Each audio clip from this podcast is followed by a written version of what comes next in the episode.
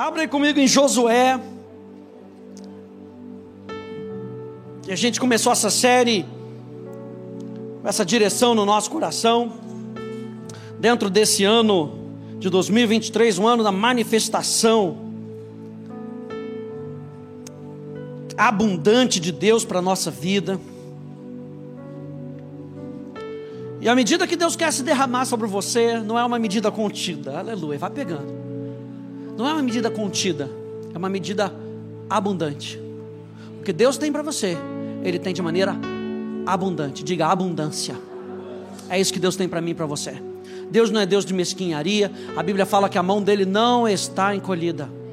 Isso é um símbolo de um Deus abundante que tem para você daquilo que Ele tem para você.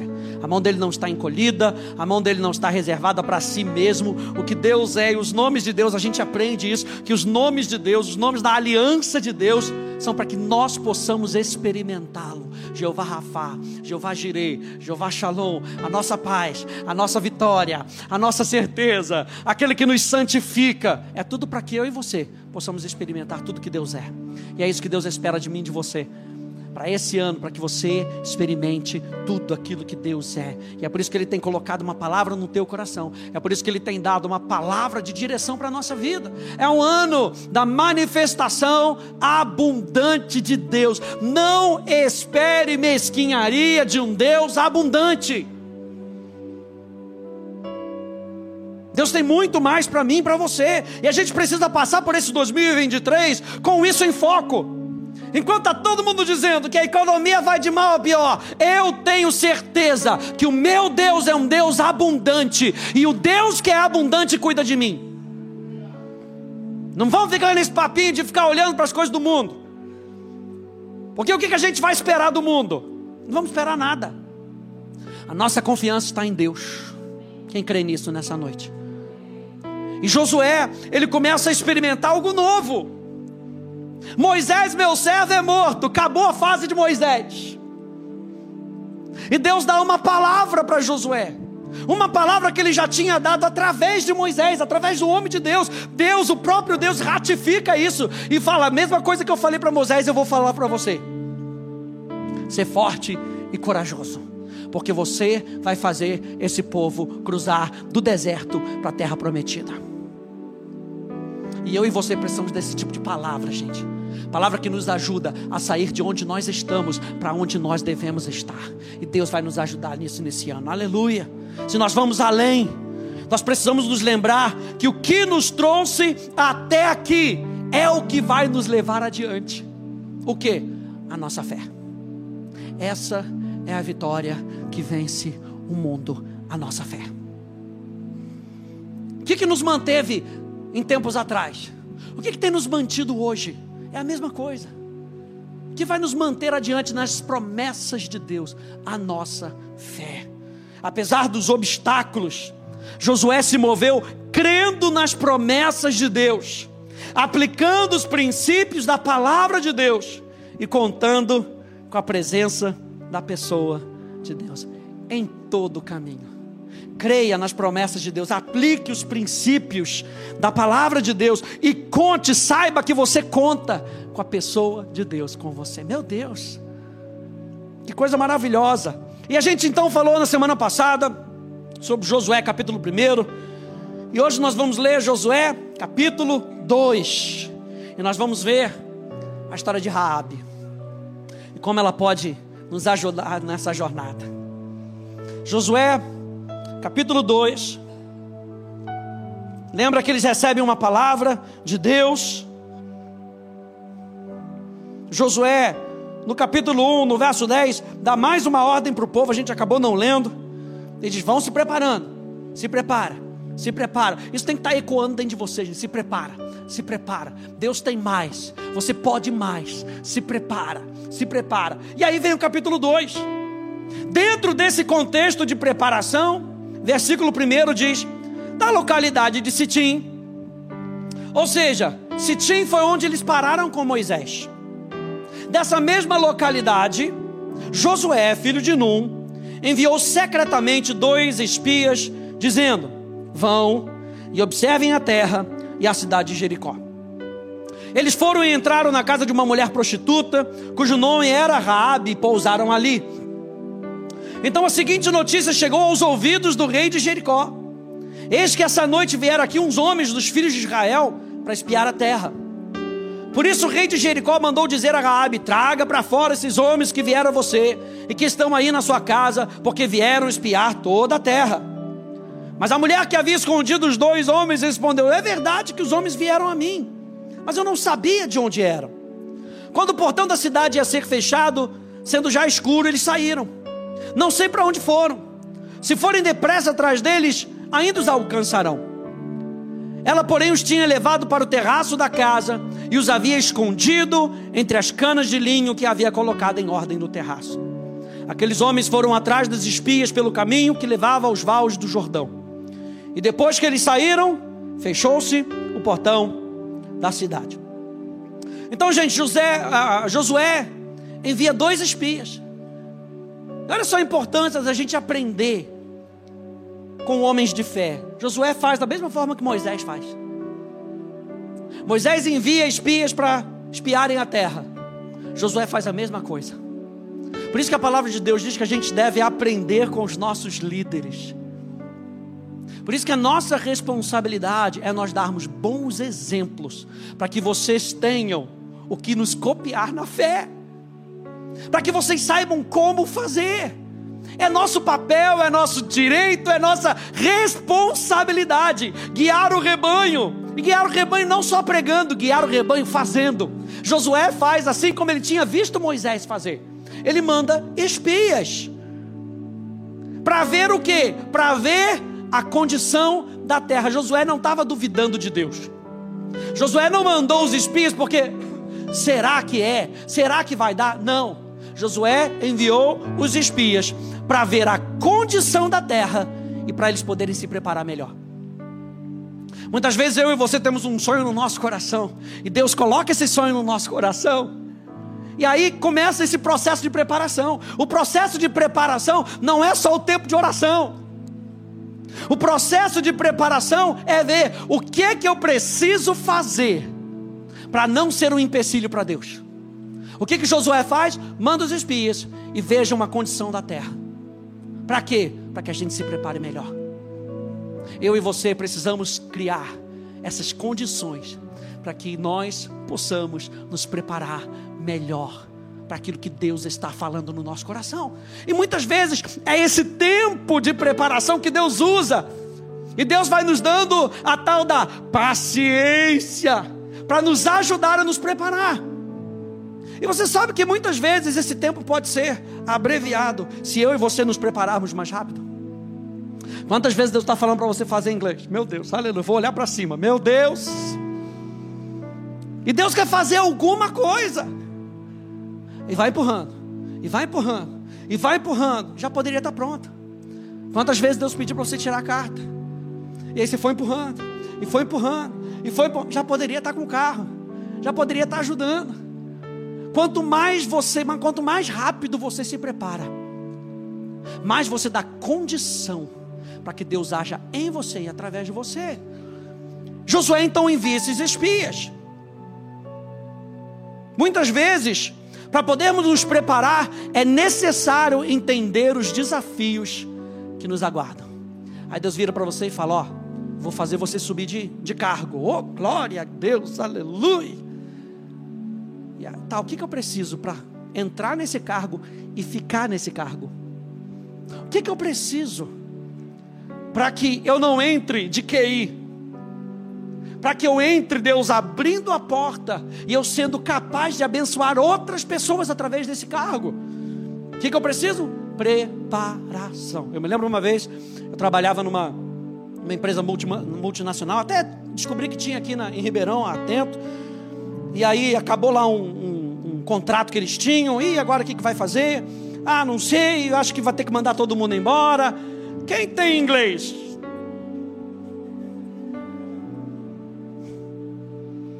Então faz esse teste aqui. Ou seja, só podia se manter na empresa ou naquele setor quem tinha inglês. E eu lembro que quando Deus pediu para eu fazer inglês, Ele falou: Eu vou te usar nisso. E o meu desejo era sair. O meu desejo era sair do Brasil, era estudar fora. Eu me preparei. E aí eu me lembro que com esse dinheiro, desse tempo que eu fiquei nessa empresa, eu consegui pagar o curso inteiro. Todas as taxas do curso eu consegui pagar só com a rescisão. Porque Deus vai te dando algo no coração e fala: calma aí, vai se preparando, vai se preparando, vai se preparando. E muitas vezes nós temos que nos preparar e olhar para ver os desafios que nos aguardam. O objetivo do envio dos espias era verificar a força da proteção da cidade contra uma invasão de forças hostis. Porque ele fala: vai, olha a cidade e Jericó. Ele dá algo específico. Vai, olha a cidade, olha toda, olha todo o terreno. Mais especificamente, Jericó, que era uma das cidades mais fortificadas. E a gente consegue ver que o muro de Jericó era tão grosso que cabia casa lá em cima. Ou seja, não era só chegar igual o lobo mal e soprar, e soprar, porque não ia cair, não é dessa maneira. Eu e você precisamos de estratégias para aquilo que Deus vai fazer através de mim e de você. Então Ele vai nos preparar para isso. E aí eles encontram Raabe. E Raabe, gente, na Bíblia, ela é citado pelo menos oito vezes. E quando a gente vê aqui Raabe, a gente pode até soar estranho, porque em algumas dessas vezes ela é citada como prostituta. E não é estranho a gente ver isso na Bíblia, de que ela era uma mulher cananita, ou seja, uma mulher de um povo inimigo, uma mulher de um povo pagão. Número dois, ela era uma mulher que naquela época não podia ter esse contato com homens, principalmente dos judeus. E terceiro, ela era uma prostituta. E o Espírito Santo começou a me falar que ela era a mais improvável da improvável para poder ajudar esses dois homens na sua missão. O que que poderia sair de bom de uma mulher cananita do povo do povo inimigo, pagã, uma mulher e uma prostituta. O que, que poderia sair de bom? E eu fiquei me lembrando de improváveis de improváveis. Abraão e Sara, um casal estéril e velho, que foi confiado a serem pais do povo de Deus. Davi, um filho esquecido, que foi convidado a ser rei do povo de Israel. Nós estamos falando, falando dos improváveis. Samuel, filho de uma estéril, que inaugurou um novo tempo em Israel. Maria, uma adolescente virgem que foi escolhida para gerar o Salvador. Paulo, um religioso extremista que virou um pregador aos gentios. Um lanche de um menino que virou uma refeição de multidões. Um endemoniado que virou um missionário. É aí que nós vemos como Deus age com os improváveis, na sua graça e na sua vontade no meio dessa história, onde Deus manda dois espias, certos do que ele tem, eles têm que fazer, eles encontram uma improvável. E quantas vezes ao longo da nossa história a gente encontra improváveis? 1 Coríntios capítulo 1, verso 26, diz: Irmãos, considerem a vocação de vocês, considerem o chamado de vocês. Ou seja, não fique olhando para as circunstâncias, não. Considerem por que vocês foram chamados, a vocação de vocês. Não foram chamados muitos sábios, segundo a carne, nem muitos poderosos, nem muitos de nobre nascimento.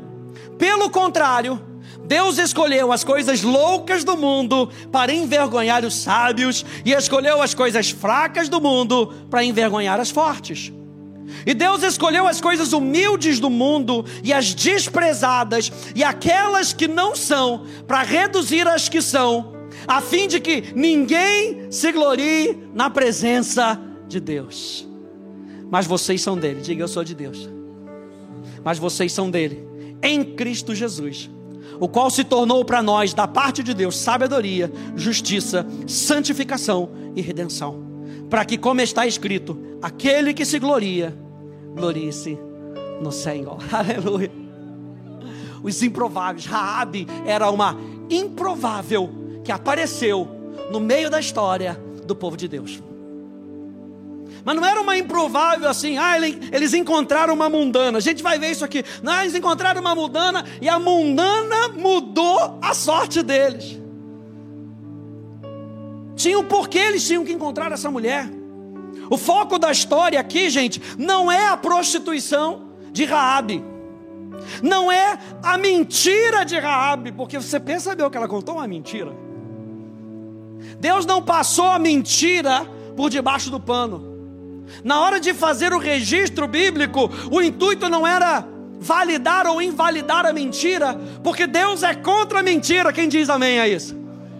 O intuito do autor desse livro aqui é mostrar o posicionamento de fé de Rabi. Ao citar esses dois pontos negativos, o escritor não está desculpando Raabe por isso. Ele está querendo mostrar a fé que Raabe teve. Olha, Hebreus capítulo 11, verso 31. Opa, perdão. Pela fé, Raabe a prostituta não foi destruída com os desobedientes, porque acolheu os espias com paz. Diga, pela fé. Tiago 2,25, de igual modo, será que não foi também pelas obras que a prostituta Raabe foi justificada? Quando acolheu os emissários e os fez partir por outro caminho? Mais à frente no livro de Josué, capítulo 6, verso 17, diz: Porém a cidade será condenada, ela e tudo que nela houver.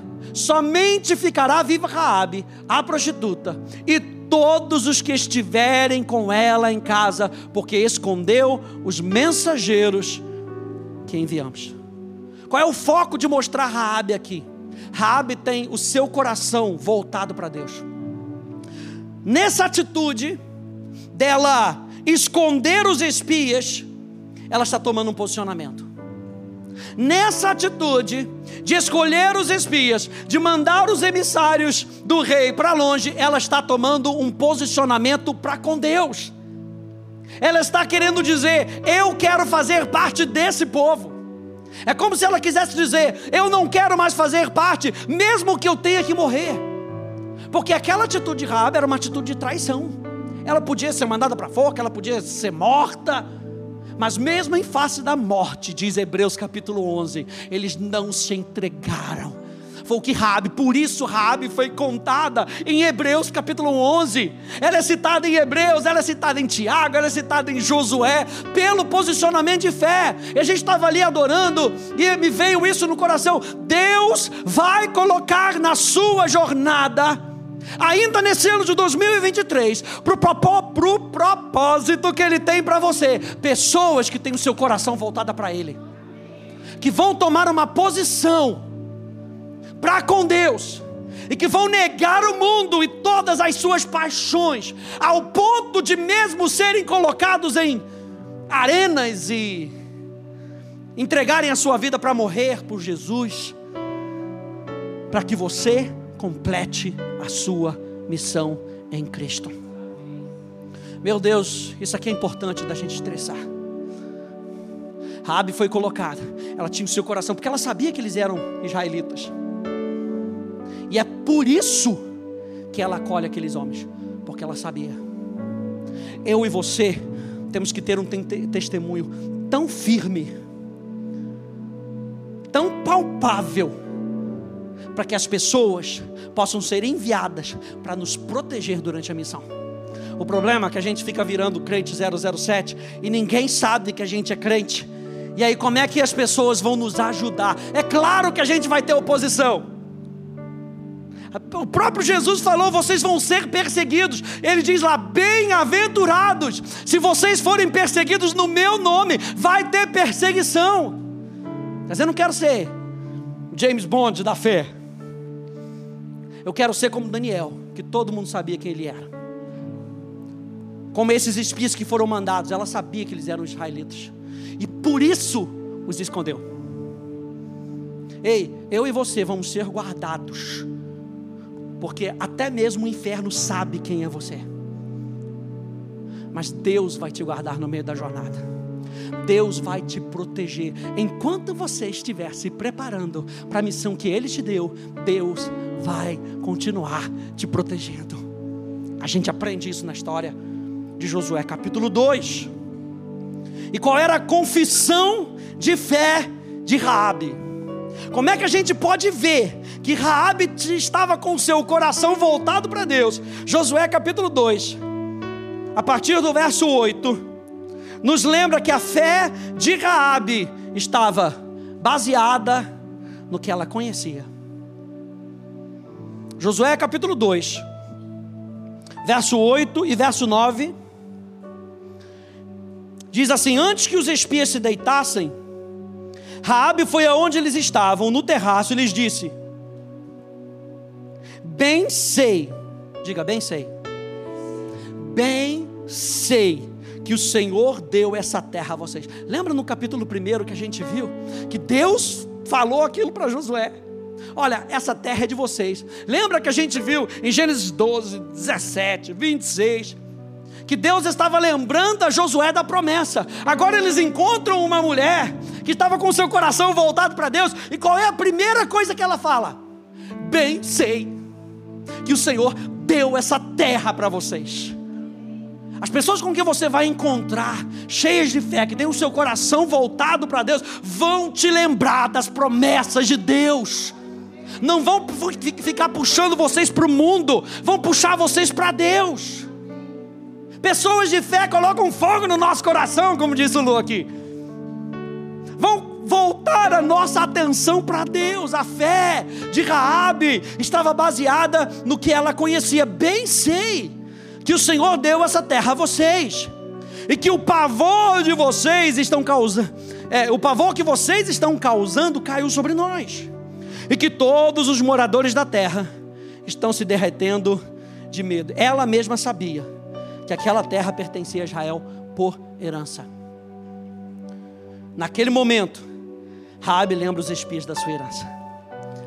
Aqui muitas vezes a gente para num ponto onde quantas vezes eu e você, como filhos de Deus, nem mesmo sabemos as promessas que Deus tem para gente. É por isso que a gente fala: vem para cá no encontro de quarta-feira, vem para cá no encontro de domingo, vem para cá na Atos, vem descobrir as promessas. Lembra que quanto maior for o seu tempo de preparação, mais rápido muitas vezes Deus pode agir na sua vida. Quanto mais você se abre e deixa Ele transformar você, mais rápido vai ser o processo. Número dois, a fé de Raabe estava baseada no que ela tinha ouvido. Verso 10 até o verso 11 diz: porque ouvimos, meu Deus, nós ouvimos que o Senhor secou as águas do Mar Vermelho diante de vocês, quando saíram do Egito. Também ouvimos o que vocês fizeram com os dois reis dos amorreus, Seom e Og, que estavam do outro lado do Jordão, os quais vocês destruíram. Quando ouvimos isso, nosso coração se derreteu todos ficamos desanimados por causa da presença de vocês, porque o Senhor, o Deus de vocês, aleluia, é Deus em cima nos céus e embaixo na terra. Meu Deus, o que, que ela está reconhecendo? Esse Deus, que é Deus em cima e Deus embaixo, é Ele que operou todas essas maravilhas que vocês estão fazendo aí. Elas ouviram Raabe tinha uma convicção do poder de Deus. Raabe sabia que o Deus de Israel era o Deus verdadeiro. Número 3. A fé de Raabe foi além dela mesma. Verso 12 até o verso 14. E agora, jurem pelo Senhor, que assim como usei de misericórdia para com vocês, vocês também usarão de misericórdia para com a casa do meu pai e que me darão um sinal certo. Não vai ficar só na minha casa. Eu quero estender isso para a casa do meu pai. Eu quero estender isso para minha família. Eu quero estender isso para outras pessoas. A fé, ela é algo que move o nosso coração para que outras pessoas possam se relacionar com Deus. A fé é a certeza de fatos que não se vem, a convicção daquilo que a gente se espera, mas não é só para a gente. E Raabe nos mostra isso. A fé que ela tinha Ela não queria que aquela promessa de proteção ficasse só com ela. Não, eu quero estender isso para a casa do meu pai. Eu quero estender isso para outras pessoas. Isso nos fala de um coração transformado, gente. Ou será que você está querendo a bênção de Deus só para você? Sabe aquele, aquela pessoa que ora, ora, ora, Senhor, preciso de um carro, porque quando eu tiver um carro, aí eu vou dar carona para os irmãos da igreja, aleluia. Aí quando recebe o carro, o coração é transformado para o ruim, e o cara fica com o carro, a pessoa fica com o carro, e vai embora com o carro, e fica o irmão. Você não falou. Deus te deu a oportunidade, através da manifestação da sua fé, de abençoar outras pessoas. O que, que a gente tem feito com a bênção que chega na nossa mão? O que, que a gente tem feito com a prosperidade que chega na nossa mão? O que, que a gente tem feito com as promessas que se concretizam na nossa vida? Ao você escrever nesse papel aí as promessas de Deus que Deus está colocando no seu coração, pensa se essas promessas vão alcançar só você, ou se vão incluir a sua esposa, ou se vão incluir a sua casa, ou se vão incluir a sua família, porque a fé de Raabe me mostra que ela não estava pensando só em si, ela estava pensando na sua família. Ele continua aqui de que vocês também usarão de misericórdia para com a casa do meu pai, e que me darão um sinal certo, de que conservarão a vida de meu pai, de minha mãe, dos meus irmãos e das minhas irmãs, com tudo o que eles têm. Ou seja, Rabi aqui faz uma declaração. Eu não quero só a vida das famílias, não. Eu também quero tudo que eles têm. Que seja protegido não só quem eles são, mas tudo que eles têm. E de que livrarão a nossa vida da morte.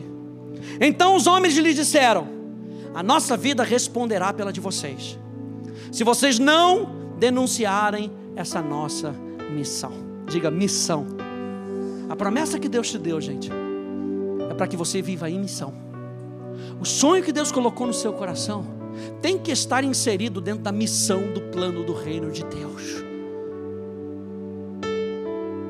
E esses homens sabiam que eles foram enviados em missão. A gente sempre fala para aqui para vocês: nós estamos aqui em missão. Nós sabemos muito bem o porquê nós estamos aqui. Você sabe o porquê você está aqui? Você sabe o porquê você está aqui na Academia da Fé de Ribeirão Preto? Porque se você soubesse, sua resposta seria: Eu estou em missão. Que o nosso crescimento seja para que a gente complete a missão. Que o nosso amadurecimento seja para que a gente complete a missão. Que as promessas de Deus na nossa vida sejam para que eu e você possamos completar a nossa missão. Se vir para a igreja é apenas para eu sentar, ouvir um sermão que talvez mexa comigo, você já perdeu o objetivo.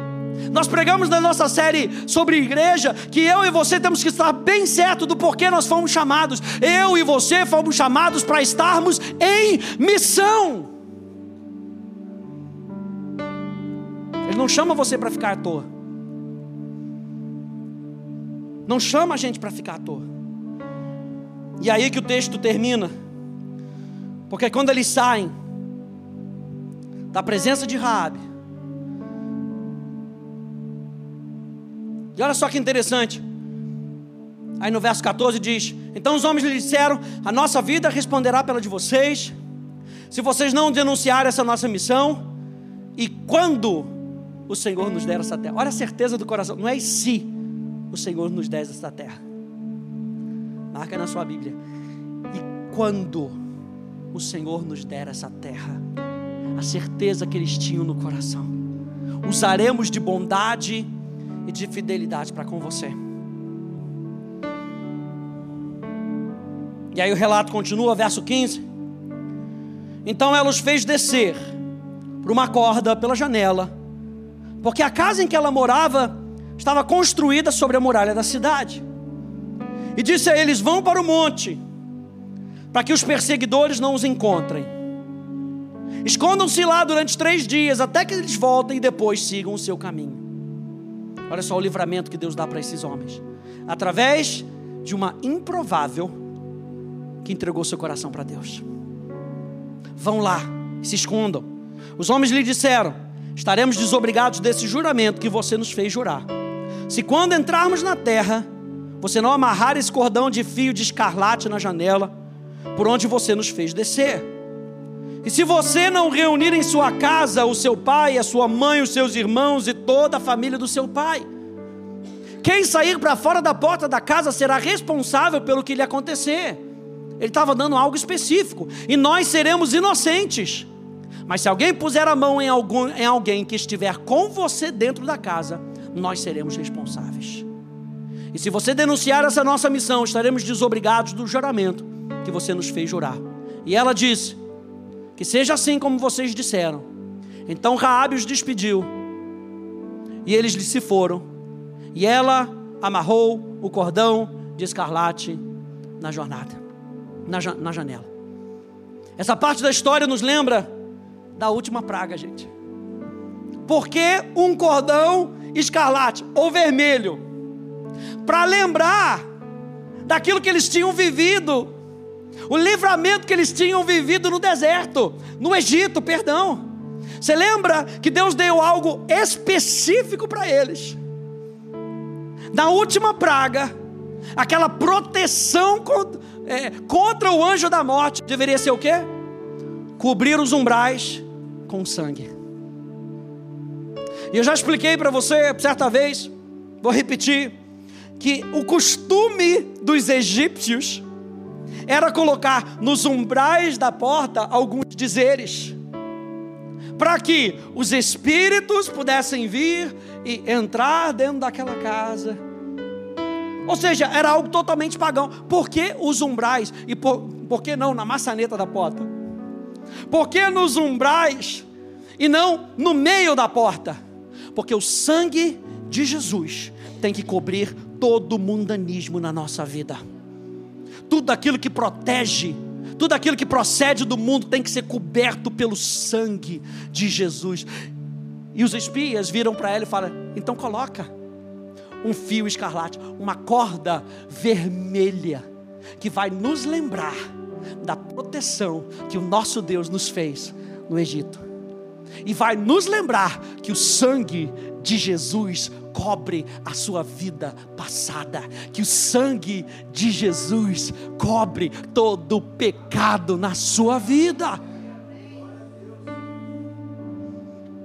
A fé requer uma ação com base numa crença na obra consumada de Jesus. Raabe foi salva pela fé, mas a fé requer obediência, ou seja, uma ação condizente. Rabi não só cria, como ela cria ao ponto de obedecer. E você vê que esses homens então dão uma direção específica para Raabe. Qual era qual era a direção específica de Raabe? Colocar colocar o quê? Um cordão vermelho. Gente, ela poderia, se ela fosse aqui de Ribeirão, aí colocar o bandeirão do Botafogo Vai, Pantera! É! Ela poderia. Não, eu acho melhor. Pode tirar foto, isso, pode tirar foto. Se você quiser, ó, até fico aqui para você, ó, ó, ó. Ela poderia fazer isso. Não, eu, eu acho que se eles virem o bandeirão do Botafogo, eles vão ver vitorioso. Então eles vão ver aquilo e Deus vai saber eles poderiam ter colocado uma foto da Polly. Uh, parabéns, Polly. Porque quando eles vissem a foto da Polly, falaram: Nossa, pastor, aleluia.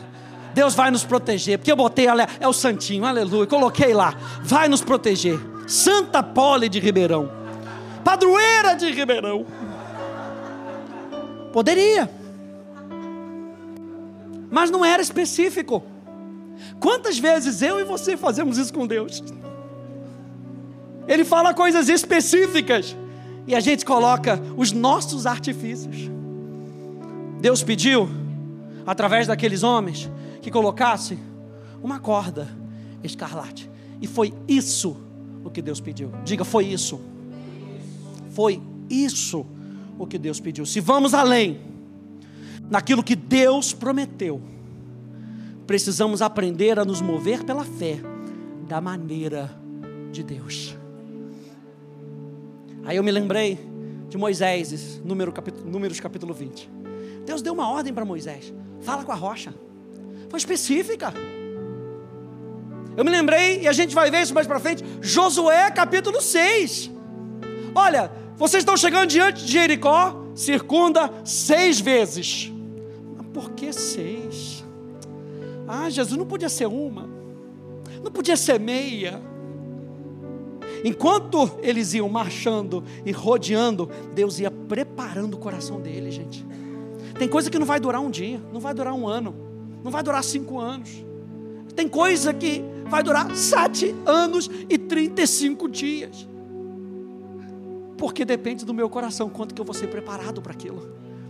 Então eram seis dias. E no sétimo dia, faz o seguinte: rodeia sete vezes.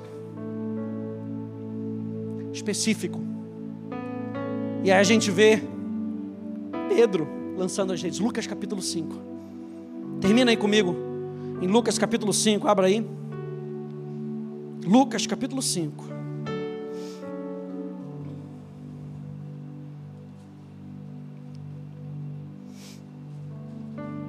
Você lembra dessa passagem da pesca maravilhosa?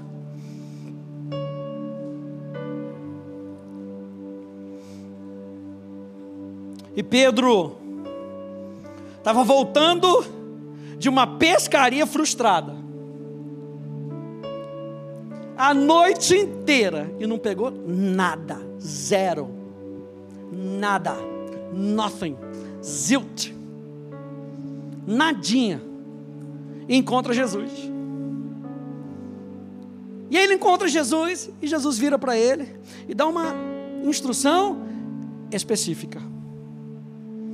Ele afastou o barco da praia, assentando-se no barco. Verso 3, verso 4. Quando ele acabou de falar, Jesus disse a Simão: Leve o barco para o lugar mais fundo do lago, e então lancem as redes de vocês para pescar. Verso 5. Em resposta, Simão disse: Mestre, havendo trabalhado toda a noite, nada apanhamos. Eu achei interessante que ele diz assim, né, sobre, sobre, sobre a sua palavra. Ele diz sobre esta sua palavra. Porque Jesus podia ter dito outra coisa. Mas sobre esta palavra, porque muitas vezes, gente, veja bem, nós como Academia da Fé, nós temos uma palavra de Deus. Existem outras igrejas de Ribeirão que estão debaixo de outra palavra. Você vai ver, a gente, quando a gente começa o ano, geralmente a gente tem essa direção profética. Você vai ver uma outra igreja tem uma outra direção profética. Para nós, na academia da fé, Pedro está dizendo: Jesus, sob esta palavra, de um ano da manifestação abundante de Deus, eu lançaria as minhas redes. Verso 6: Fazendo isso. Fazendo o quê? Isso. Não fazendo qualquer outra coisa. Não botando o bandeirão do Botafogo. Não botando a foto da Poli. Fazendo isso, apanharam grande quantidade de peixes. E as redes deles começaram a se romper. Então fizeram sinais aos companheiros do outro barco para que fossem ajudá-los. E foram e encheram ambos os barcos. Olha aí. Ou seja, a fé que eles tiveram, a fé que Pedro teve, ainda ajudou a encher o barco dos outros. E foram e encheram ambos os barcos, a ponto de quase afundarem. Gente, que essa palavra de hoje te lembre que os improváveis, que rendem o seu coração para Deus, estão te esperando no meio da jornada, para te ajudar a cumprir a missão. E quando esses homens então saem dali, da presença de Raabe, e eles voltam, e eles voltam para Josué, e eles falam: certamente, meu Deus, certamente, certamente. O Senhor entregou toda essa terra nas nossas mãos, e todos os seus moradores estão se derretendo de medo por causa de nós. Diga certamente. Certamente o Senhor vai fazer aquilo que ele prometeu que ele vai fazer. E os nossos inimigos estão com o seu coração derretendo diante de nós. Sabe por quê? Porque os nossos inimigos sabem que nós sabemos. Aleluia. O maior medo que o inferno tem não é de você conhecer a palavra, é de você aplicar a palavra. O inferno não, não quer saber quantos versículos você sabe, ele quer saber o quanto você pratica a palavra. Porque quando você pratica a palavra, ele sabe que ele já perdeu. Com que nessa história de Josué, capítulo 2, de Raabe, eu e você possamos entender que quando nós estamos em missão, Deus supre cada uma das nossas necessidades, Ele nos protege para que a gente complete a jornada. Amém, gente? Fique de pé comigo, por favor.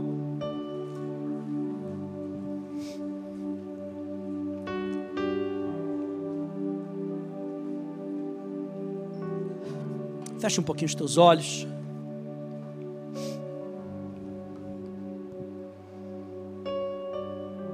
Que a fé de Raabe